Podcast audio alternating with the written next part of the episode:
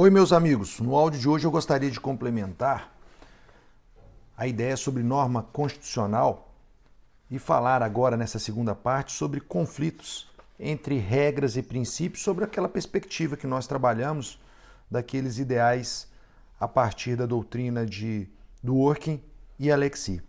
Então vamos em frente.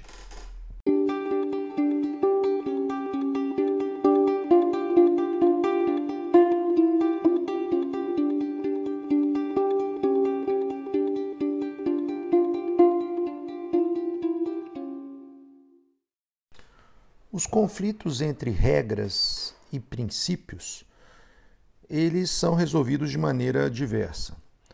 Então nós podemos destacar os conflitos entre as regras e depois falar sobre os conflitos entre princípios.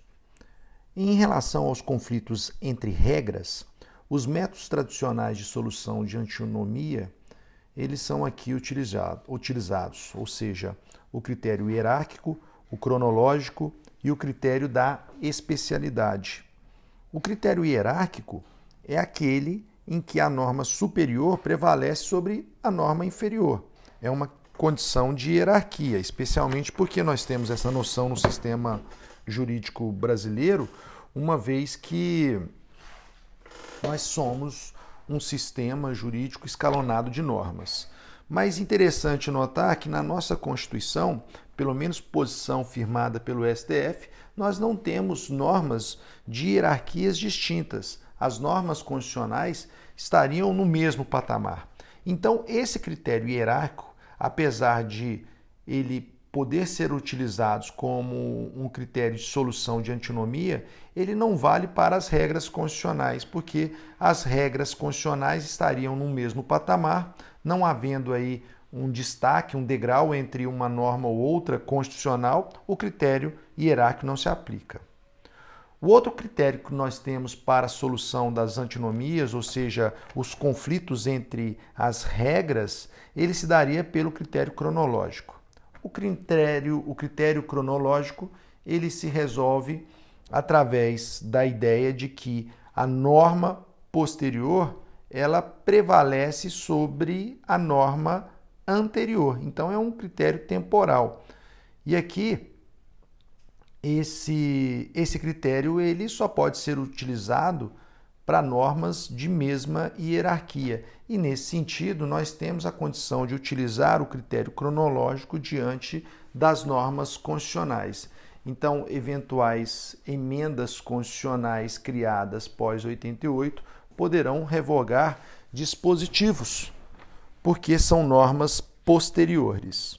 E por fim, nós temos o critério da especialidade. E o critério da especialidade significa dizer que a norma especial prevalece sobre a norma geral, sobre a regra geral. Então, a regra especial prevalece sobre a regra, é, a regra geral.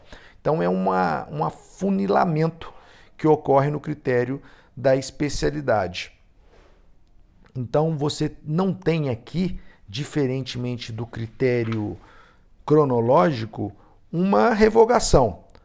É, você utiliza a regra especial em detrimento da regra geral, mas não significa que há expressa revogação de uma pela outra. Então, estes três critérios são utilizados para nós é, identificarmos conflitos entre regras.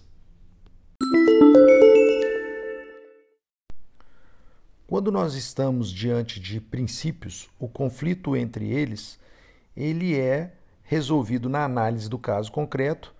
E aí, pensando na disposição de Alexi, nós temos que prevalecerá o maior, o princípio que tem o maior peso e a maior importância.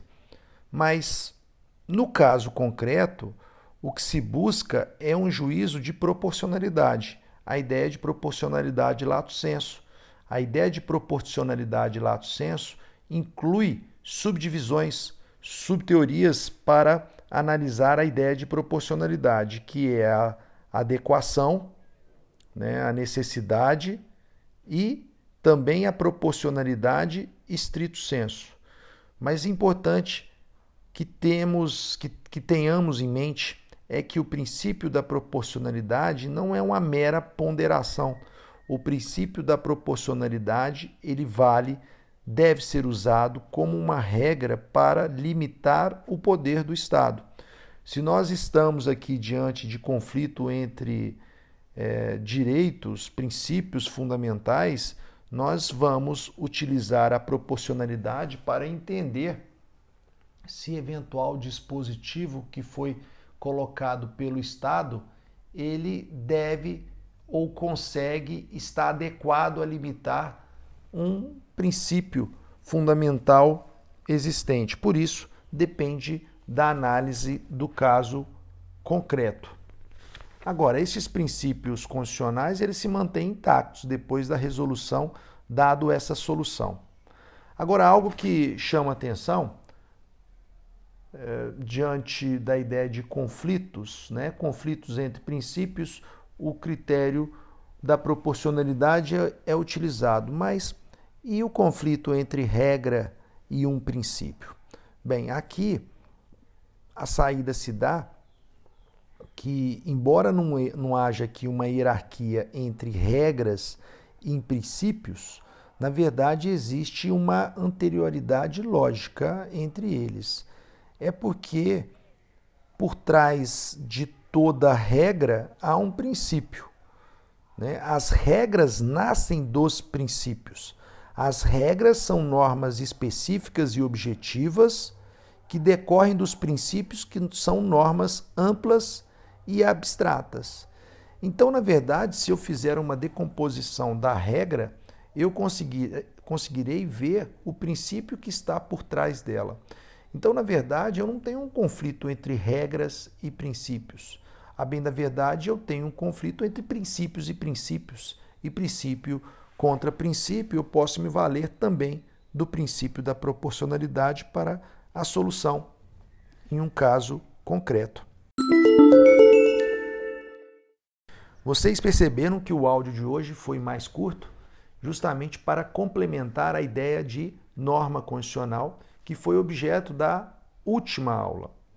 E com isso a gente fecha essa etapa e partiremos para o detalhamento na sala de aula remota. Ok, moçada? Forte abraço a todos e fiquem com Deus. Câmbio e desligo.